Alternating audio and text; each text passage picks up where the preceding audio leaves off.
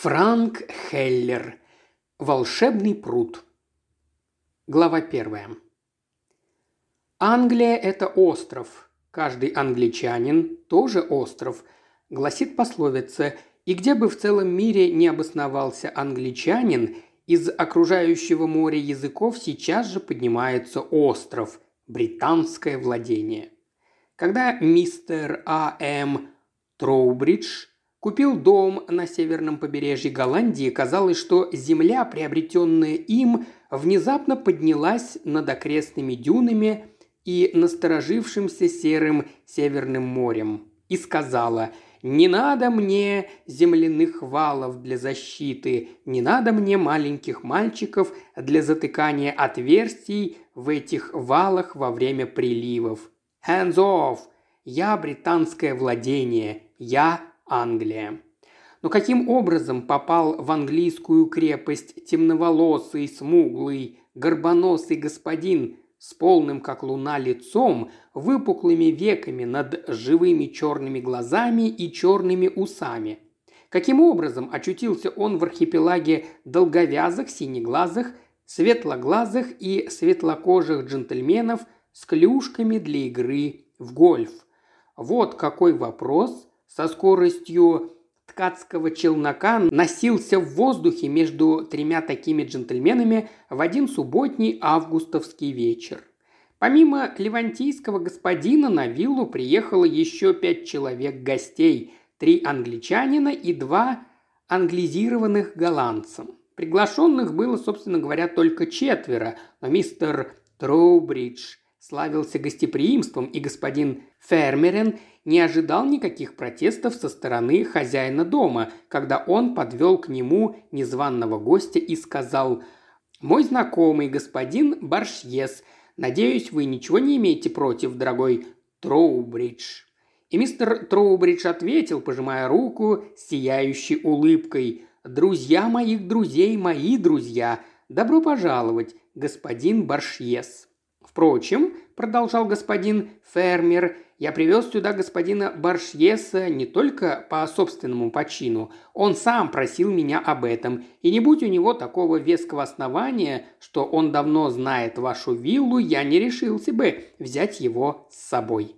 «Вот как?» – проговорил хозяин дома. «Вы и раньше знали эту виллу, господин?» «Да», – с улыбкой ответил непрошенный гость и беру на себя смелость заявить, что в каких бы далеких странствиях я с тех пор не находился, вилла эта не выходила у меня из памяти. Очень приятно слышать, приветливо воскликнул новый владелец виллы.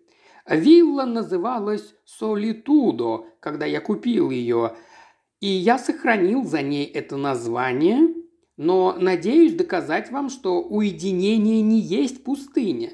Джон, подайте коктейль, «Господа». И движением стакана он приветствовал гостей. У подножия каменной террасы начиналась неглубокая зеленая водная равнина, по которой пробегали длинные волны, точно порывы слабого ветра на полях. Далеко на западе, за узким утыканным морскими знаками фарватером, истекало кровью солнце, похожее на осыпающийся цветок мака – Пять облачков, поднятых кверху ветром, были его оторвавшимися лепестками. «Добро пожаловать, господин Баршьес. Я понимаю вас. Кто хоть раз видел эту картину, тот не может ее забыть». У балюстрады в стороне от других стоял византийский господин. Кто он такой? Никто не знал этого, а у хозяина дома не было привычки знакомить своих гостей. «Забавный тип», – заметил мистер Стоунхендж. Похож на музыканта. Может быть, Троубридж собирается угостить нас концертом после еды? Меня музыка не интересует». «По-моему, он больше напоминает профессора черной магии», – рассуждал мистер Крофтон. «Это было бы забавнее». «Я скажу вам, на кого он похож», – решил мистер Кроуэлл. «Я бывал в Константинополе. Он похож на доктора из какого-нибудь гарема. Обеденный гонг пробил брешь в общем разговоре. Места занимали в том порядке, в каком подходили к столу, и человек восточного вида очутился на конце стола между мистером Стоунхенджем и мистером Кроуэллом. Вначале разговор шел не очень оживленно, но потом вдруг разгорелся и с достойной удивления многосторонностью стал перескакивать с одного предмета на другой, задевая самые разнообразные темы. От вопроса об осушке Зюдерзея к вопросу о том, существовала ли когда-нибудь Атлантида. Далее через роман Бенуа к дебатам о литературном плагиате и его праве на существование.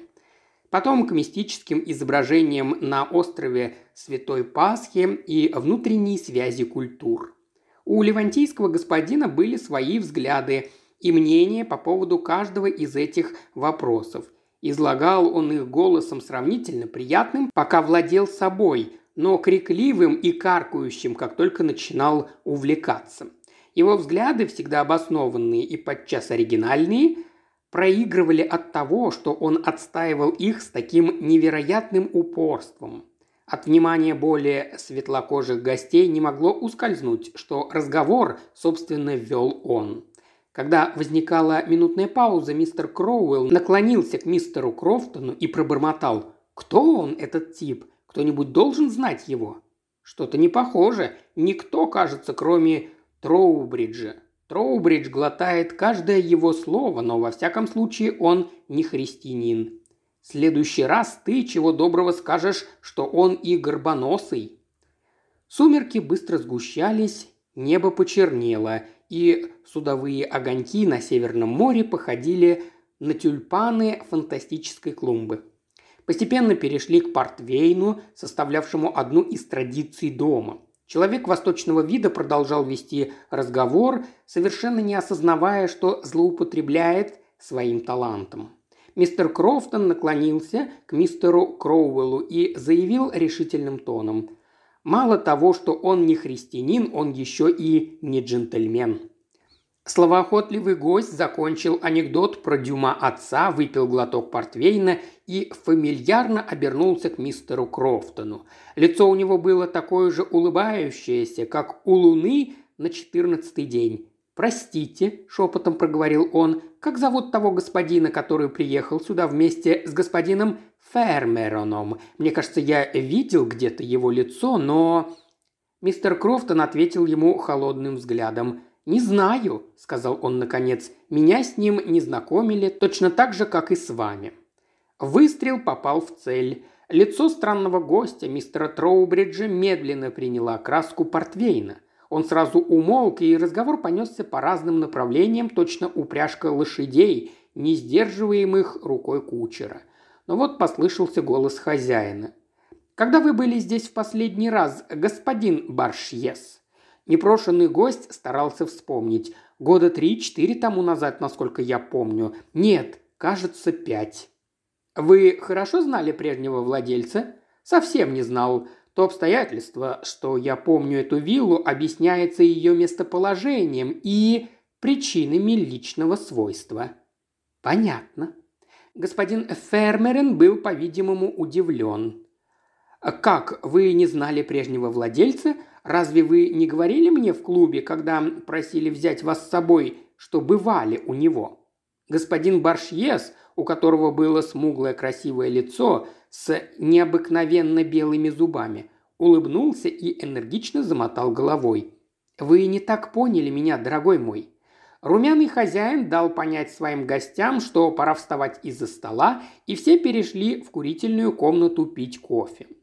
То ли кофе был слишком крепок, то ли виной этому было меланхоличное завывание осенней бури, поднявшейся над Северным морем, но когда около 11 часов закончилась игра в бридж, разговор, точно по уговору, перешел на темы о сверхъестественном. Оказалось, что и мистер Крофтон, и мистер Кроуэлл были убежденными спиритами с твердой верой во всякого рода чудеса.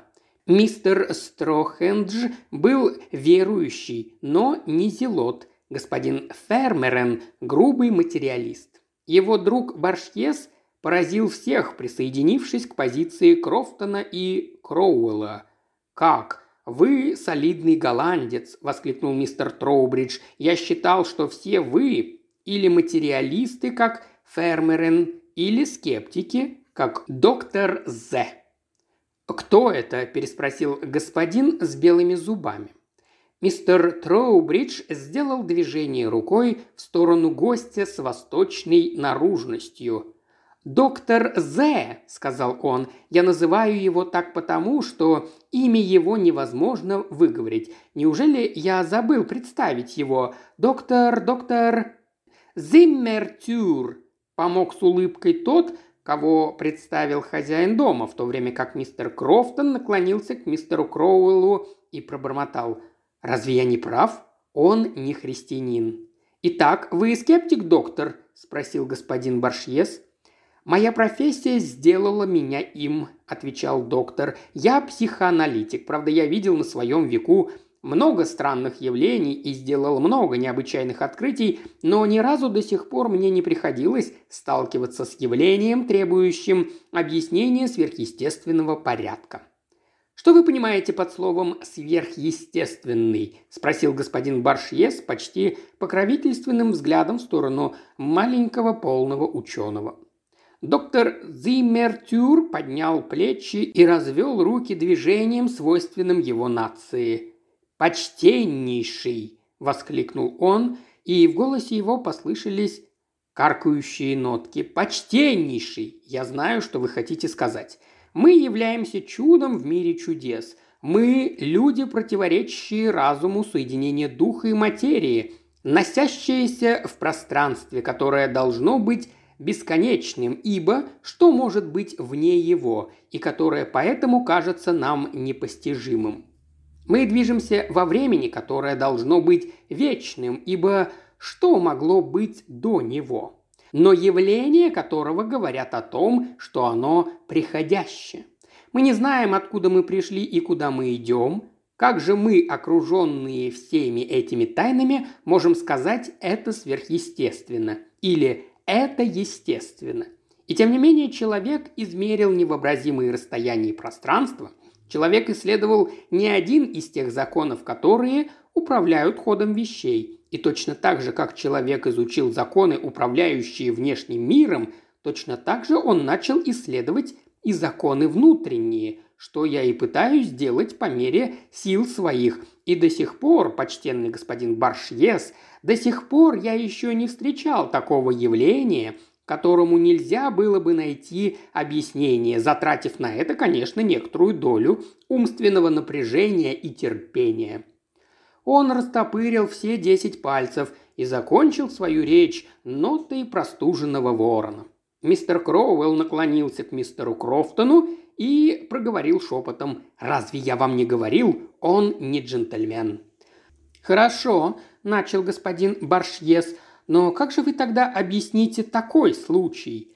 И разговор естественным путем перешел с призраков к телепатии, когда часы вдруг пробили час, и румяный хозяин дома разогнал своих гостей по постелям, угостив их на ночь стаканом Грога.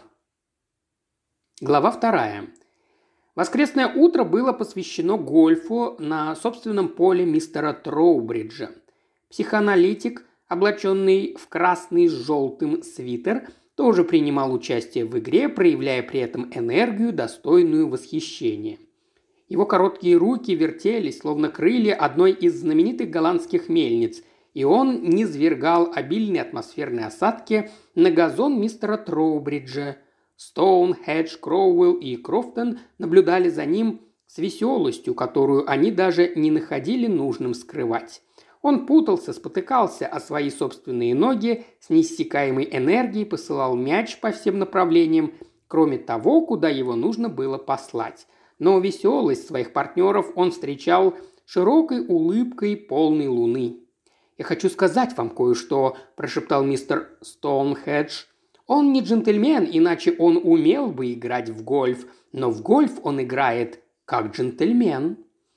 Когда они возвращались на виллу, господин Баршьес приготовил обществу сюрприз. Поле для гольфа являлось естественным продолжением сада, прилегающего к вилле. В том месте, где сад переходил в песчаные дюны, помещался старт с белым флагом. Там росло несколько деревьев и кустов.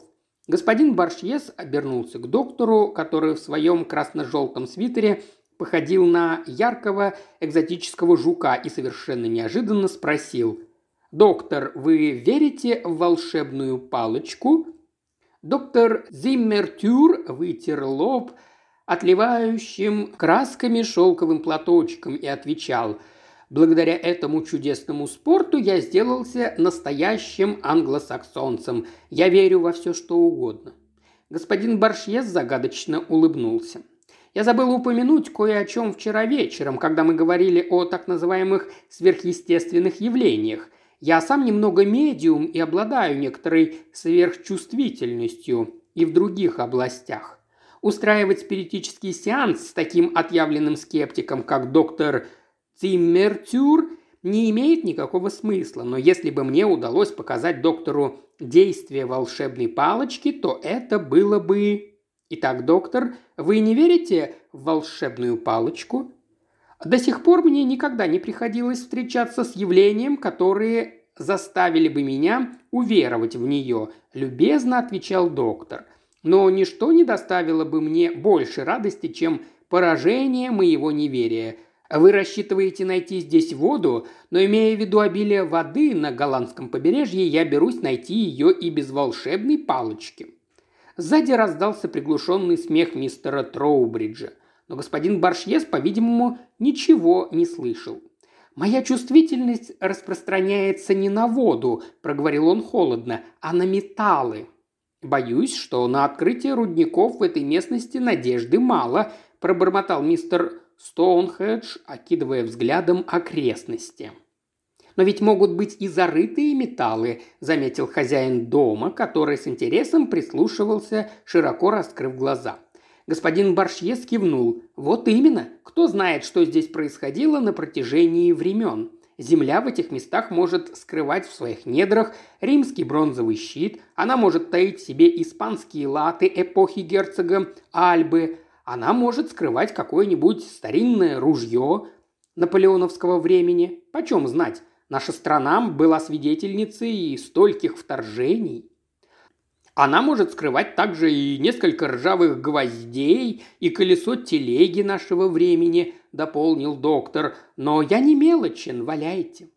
Господин Баршьес закрыл глаза как бы для того, чтобы оградить себя от неприятных впечатлений. Затем выбрал ветку на ближайшем кусте, отломил ее, очистил от листьев и сучков, так что у него получилась совершенно голая ветка в форме Y.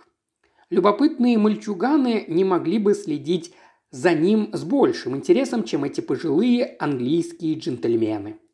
Потом он взялся обеими руками за концы ветки, прижал локти к телу и, слегка наклонившись вперед, стал медленно двигаться по газону. На лице его было отсутствующее выражение. Англичане следовали за ним на почтительном расстоянии, а в некотором отдалении от них, точно Мефистопель по стопам верующих ангелов, шел доктор Циммертюр. Земля виллы Солитудо, по-видимому, не скрывала в своих недрах больших богатств металла, потому что господин Баршьес ходил по всем направлениям и все безуспешно. Волшебная палочка молчала. Он выпрямился, провел рукой по лбу и с виноватой улыбкой обернулся к своим спутникам. Ну, конечно, здесь и не может быть ничего. Я знал, что задача предстоит нелегкая, но тем больше было бы торжество, если бы. Он снова схватился за концы ветки, закрыл глаза и возобновил свои поиски. На его красивом лице было такое напряженное выражение, что доктор пробормотал про себя. Много шуму из-за пустяков, но как бы то ни было, а он, видимо, верит в свою сверхъестественную силу. На этот раз поиски были не так продолжительны. Странствия привели господина Баршьеса к плакучей иве, ветви которой поднимались и опускались на ветру, словно ритм стиха в элегии. А вдруг ветка в его руке резким движением опустилась к низу. Казалось, какая-то магнетическая сила потянула ее к подножию ивы. Он остановился, провел рукой по лбу и затем обернулся к своим спутникам, точно пробудившись от сна. «Здесь!» – проговорил он. Волнение его английских спутников было так велико, что не прошло и секунды, как клюшки для гольфа заработали в сырой земле. Будут ли вознаграждены их старания? Натолкнутся ли металлические головки клюшек на другой какой-нибудь металл? По-видимому, нет. В течение нескольких минут слышно было только глухое «плуп-плуп». Но вдруг мистер Кроуэлл вскрикнул. Его клюшка наткнулась на что-то твердое, ответившее металлическим скрежетом. Полминуты спустя он держал в руке какой-то предмет – большую жестянку из-под табака. Доктор собирался было улыбнуться, но улыбка его умерла в зачатке. Мистер Кроуэлл вскрыл жестянку ударом клюшки, и на зеленую голландскую траву полился настоящий золотой поток. Золотые монеты, золотые монеты и опять золотые монеты. Хорошие голландские десятигульденовики, сверкающие, желтые и круглые, как солнце. Сколько их могло быть? По меньшей мере 300-400 штук. Три или четыре тысячи гульденов. Воцарилось минутное молчание, после чего британский флегматизм растаял в солнечном сиянии золота.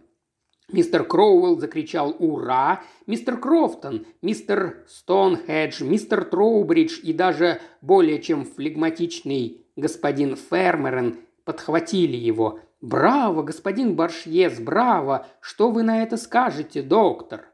Доктор Зиммертюр развел руками, точно пестрый жук крыльями. «Я скажу», – широко улыбаясь, отвечал он, что господину Баршьесу следовало бы поехать в Клондайк. Если он проделывает это с простой ивовой веткой в Голландии, то каких только дел он не наделает там. Господин Баршьес, видимо, устал после произведенного им опыта. Он рассеянно улыбнулся. «Я рад, если мне удалось пробить хотя бы маленькую брешь в скептицизме нашего милейшего доктора. На небе и на земле, кроме этого.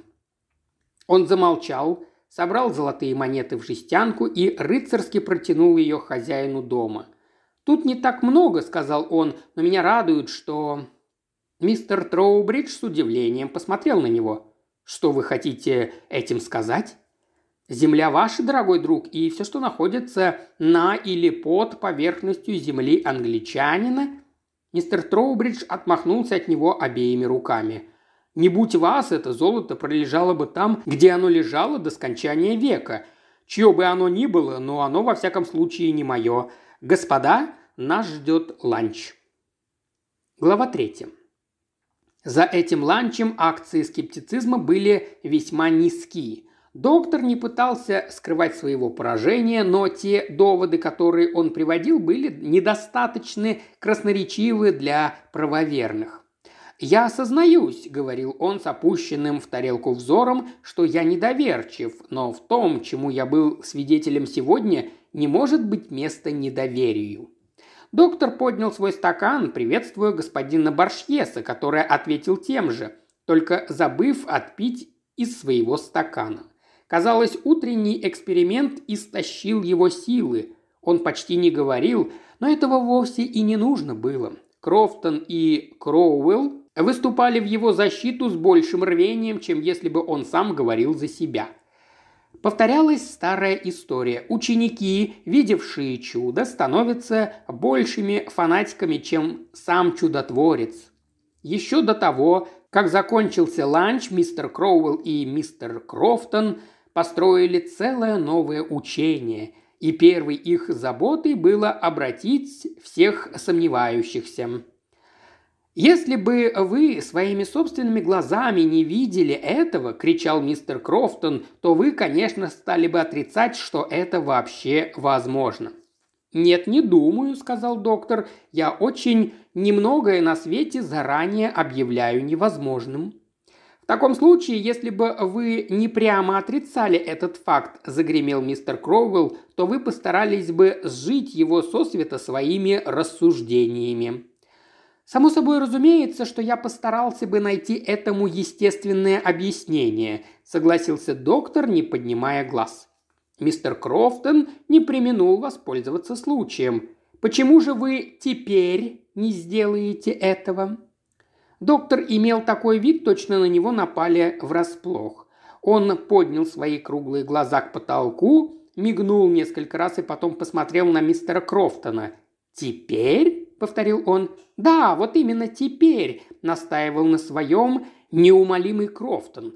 «Почему вы не находите естественного объяснения явлению, свидетелем которого вы были? Это лучше всяких рассуждений. Найдите научное объяснение тому, что мы видели сегодня утром, и я уверую в вас. В противном случае вам придется простить меня, если я останусь сторонником господина Баршьеса. Доктор стал рисовать какие-то фигуры на меню, лежавшем возле его прибора. «А в чем заключается объяснение господина Баршьеса?» – спросил он. Баршьез вздрогнул, точно оторванный от совершенно других мыслей. «Мое объяснение?» – сказал он и закрыл глаза. «У меня нет никакого объяснения. Разве можно объяснить сновидение?» Впрочем, я забыл, вы говорите, что можете объяснить. Ну а такой сон, который потом сбывается? Я почувствовал, как по моему телу прошел магнетический ток. Он толкнул меня к плакучей иве, ветка нагнулась к земле, Остальное вы сами знаете.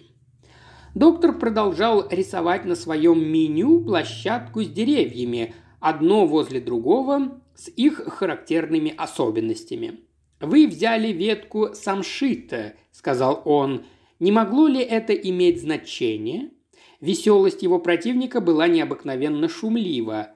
«Вот это называется научным объяснением», – воскликнул он. Порода дерева – ключ к разгадке. Браво, браво, ха-ха-ха. Мистер Кроуэлл, мистер Крофтон и все сидящие за столом присоединились к его хохоту. Доктор пытался было заговорить, но его прерывали раскаты смеха. «Посмотрите на него», – прошептал мистер Крофтон довольно громко. «Ну разве он не похож на паяца?» Наконец доктору дали возможность заговорить. Вот видите ли, в этом случае я принужден буду в качестве ученого стать в позицию господину Баршьесу», – сказал он под новые взрывы смеха. «С моей точки зрения, с моей строго научной точки зрения, в данном случае порода дерева имеет решающее значение. С веткой другой породы господин Баршьес никогда не нашел бы того, что он нашел – Неужели вы будете настаивать на том, господин Баршьес, что ветка яблони смогла бы то же самое? Да, со вздохом вырвалось у счастливого экспериментатора между двумя раскатами смеха. Или, например, ветка грушевого дерева? Полно перестаньте, да. Или ветка серебристой... серебристой березы? Да. Смех господина Баршьеса медленно сошел на нет. Он украдкой взглянул на доктора, но доктор не поднимал глаз от своего рисунка, на котором к остальным деревьям прибавилось несколько берез. Взгляд господина Баршьеса проследил за взглядом доктора, и он перестал смеяться. «Березы?» – повторил он, глядя на рисунок. «А почему бы и нет?» Вот в этом и заключается весь вопрос. Вы говорите «да», а я говорю «нет». Давайте разрешим этот вопрос самым простым способом – путем пари. Он задумчиво нарисовал лошадь среди деревьев, беговую лошадь. Господин Баршьес поднял свои глаза с рисунка на лицо доктора, круглое и добродушное, как луна Востока. «Пари? Да, я возьму ветку самшита, а вы возьмете какую-нибудь другую. Я утверждаю, что найду больше вашего. Нет, Пусть лучше каждый из нас останется при том, что он найдет. Господин Баршье, казалось, не понимал, шутят ли с ним или говорят серьезно, но англичане за столом подняли гул. «Пари, that's right! Надо и ему дать шанс. Посмотрим, что этот маленький». Господин Баршьес попробовал было протестовать, но никакие протесты не помогали. Пари – это хорошая вещь, вы, конечно, не верите в его болтовню, Баршьес, но так и держите пари». Через какие-нибудь пять минут все встали из-за стола и отправились в путь. В передний маленький доктор остановил хозяина дома. «Мистер Троубридж, if you please, можно у вас попросить заступ?» «Заступ? Да, очень может быть, что господин Баршьес найдет еще золото. Может быть, я найду только банку из-под анчоусов, а мне не хотелось бы выкапывать ее голыми руками. Ответом был новый взрыв смеха. Зажав под мышкой заступ, доктор открывал шествие, направляясь к полю для гольфа, где он с величайшей серьезностью срезал две ветки. Одну еловую он протянул своему противнику, вторую ветку самшита оставил себе. Кто начинает? Господин Баршьес, который, видимо, был в бешенстве от всей этой истории, гримасой дал понять, что доктор может начинать. Доктор закрыл глаза так, что длинные ресницы бросили мягкую бархатную тень на его полные щеки. Он прижал руки к телу точно так же, как это сделал господин Баршьес и судорожными движениями стал передвигаться по газону. Англичане следили за ним, потешаясь от души. В зеленом спортивном костюме с короткими брюками, который он надевал к ланчу, доктор ужасно был похож на гальванизированную лягушку. Вот он стал приближаться к группе из трех серебристых берез. Перед средней из них с ним точно сделался припадок конвульсий. Ветка в его руке была направлена вниз, он выпрямился и провел рукой по лбу. «Здесь!» – проговорил он, указывая на место перед березой. Англичане, смеясь, захлопали в ладоши.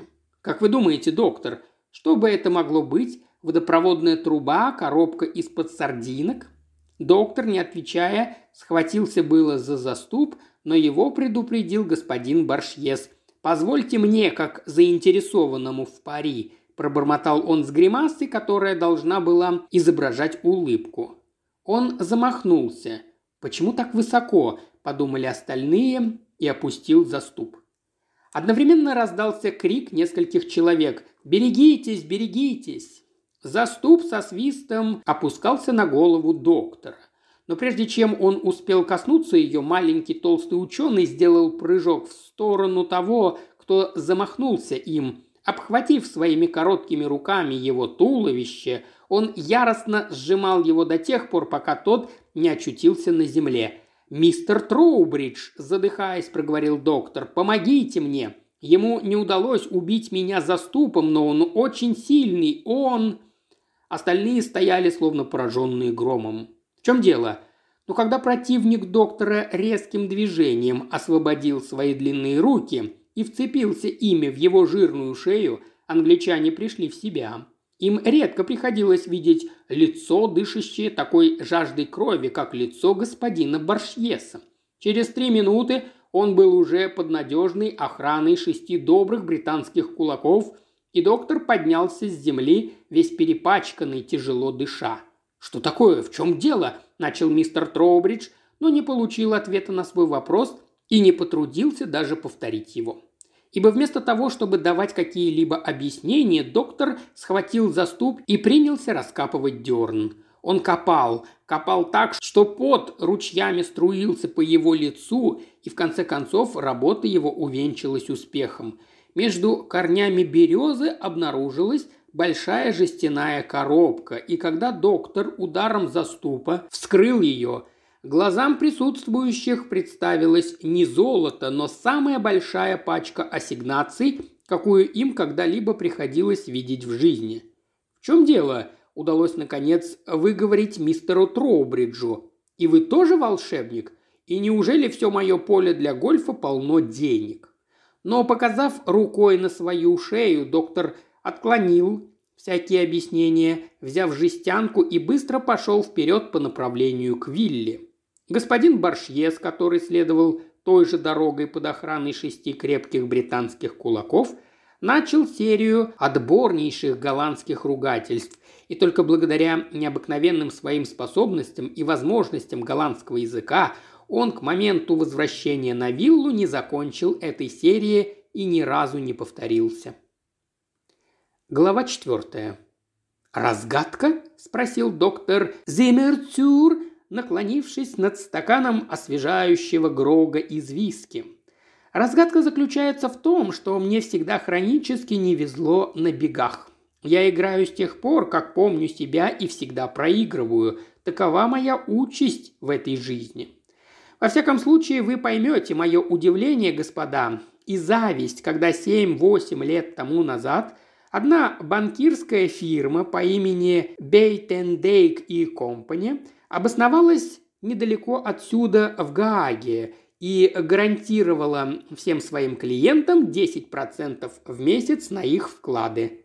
Заметьте себе, в месяц. 120% в год. Но каким образом эта фирма собиралась наживать свои деньги? Игрой на бегах во всем мире. У фирмы были прекрасные связи с Парижем, Берлином, со всеми английскими конюшнями, даже с Копенгагеном. Всюду они знали хороших лошадей, и всюду они забирали деньги, когда те приходили первыми. Чем все это должно было кончиться, легко можно было предвидеть. Вкладчики получали свои деньги в течение трех месяцев, или, может быть, четырех, а в один прекрасный день кем-то было подано заявление. Господин Бентен Дейк был арестован в кафе в Гааге. В несгораемом шкафу не оказалось ни гроша, что, по-видимому, вызвало гораздо меньшее удивление у чинов полиции, чем у самого господина Бентендейка. Он рвал на себе одежды, уверяя, что он честный человек, но это не помешало ему отправиться в тюрьму. Там, как это ни грустно, он схватил чехотку и умер до отбывания срока наказания. Компаньон его не был арестован вместе с ним. Его искали повсюду, но он блистал таким же отсутствием, как капиталы вкладчиков и их дивиденды. Я уже говорил, что мне в игре всегда не везло и с интересом следил за процессом, несмотря на то, что моих денег за фирмой не числилось. Я построил свою собственную теорию, которую в то время не считал нужным сообщать кому бы то ни было, так как она не могла быть доказана. Основана она была отчасти на явном недоумении господина Бентендейка при виде пустого шкафа, отчасти на том, что заявление в полицию было сделано рано утром, а арест был произведен днем позже. Я сказал себе, что компаньон господина Бентендейка мог узнать от кого-нибудь о заявлении и имел возможность исчезнуть, захватив с собой наличность кассы. Что он сделал с ней? Если он был человек непорядочный, то уехал с ней за границу один. Если он был человек порядочный, то должен был позаботиться о том, чтобы его компаньону досталась причитающаяся ему доля добычи. Сделал он это? Да, но сделал ли он это и каким образом, стало для меня ясно лишь здесь, на вилле Троубриджа, пять лет спустя. Компаньона звали Ван Селдам – и вот что он на самом деле сделал. Когда до него донеслись слухи о том, что готовилось, он, недолго думая, забрал всю наличность кассы. С достойной похвалы предусмотрительностью фирма избегала текущих банковских счетов и хранила все свои деньги наличными. Из Гааги он трамваем поехал в Схефенингем и нанял там моторную лодку, которая должна была увезти его. Но перед этим он посетил виллу Солитудо, которая в то время оправдывала свое название. Так как был ноябрь, она пустовала, и Ван Селдом и господин Бейтендейк уже раньше знали эту виллу, когда наезжали в Схефенингем. Прежде чем покинуть берег, он послал своему компаньону телеграмму. Она фигурировала на суде в числе других бумаг, но никому и в голову не пришло, что это могло быть не тем, за что ее принимали. За телеграмму от какого-то игрока, дающего разрешение поставить деньги на ряд определенных лошадей. Я сам читал ее, она была напечатана в газетах. Ставка Солитудо, плакучая ива, высшая ставка – серебристая береза. В то время я долго раздумывал над этой телеграммой. Я знал большинство конюшен на континенте тем не менее, ни одной лошади, которую звали бы Солитудо, Плакучая Ива или Серебристая Береза.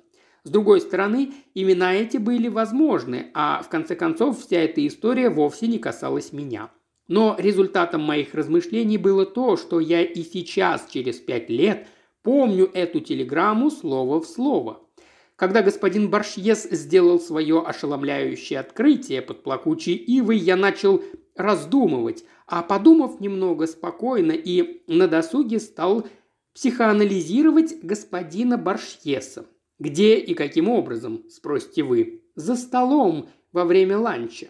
Я стал рисовать на моем меню, которое господин Баршьес прекрасно видел, сначала плакучую иву, потом березу и, наконец, беговую лошадь. Когда он увидел лошадь, я по его лицу, как по раскрытой книге, прочел, что он все понял, а потом я сделал свое маленькое открытие под средней из трех серебристых берез.